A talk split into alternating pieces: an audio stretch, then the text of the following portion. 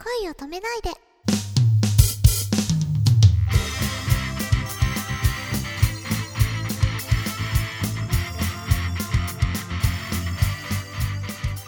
こんばんはねねかですこんばんは、くままるです。で前、ねねがさん、なんでこんなことできんのこの人の行いは信じられないな、みたいな人いるって聞いたことあったんだけど、そしたらはい、下ネタ振ってくる人って言ってましたね。そうですねあれはちょっと衝撃でしたね。でもあの、僕、基本的に下ネタはあの世界を救うと思ってるんで、それはそれでありだとは思います。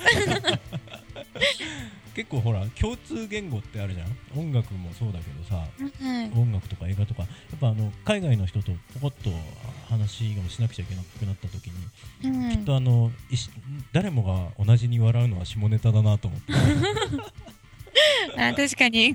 国は違いの文化は違いでやっぱそこへは共通なのかもしれないですね。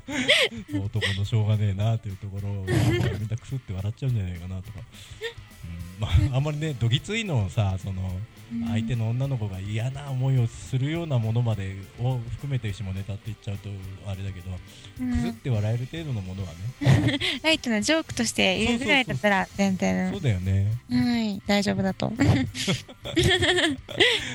あの可愛らしいなと思う子にはこうからかいたくなっちゃうんだよきっと。いやいやいや。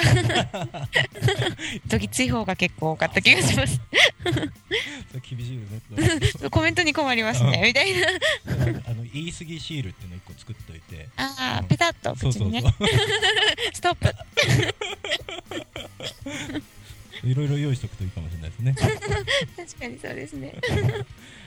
あのま前なんか友達の女の子ではい。よくあの通勤電車でこう触ってくる男がいたらしいんですよ。ああ嫌ですね。嫌ですね。でうん。あの洗濯バサミを持ってってはい。その手にパスって 挟まったでしょって。相手ってなりますね。それなんかほのぼのしてていいなと思って。確かに。向こうも「あいた!」ってなるけどこう。そんな傷つかないかもしれない。触る方がいけないんだけどね。はいこう直接こう言えない時とかにねうん。いいかもしれないですよ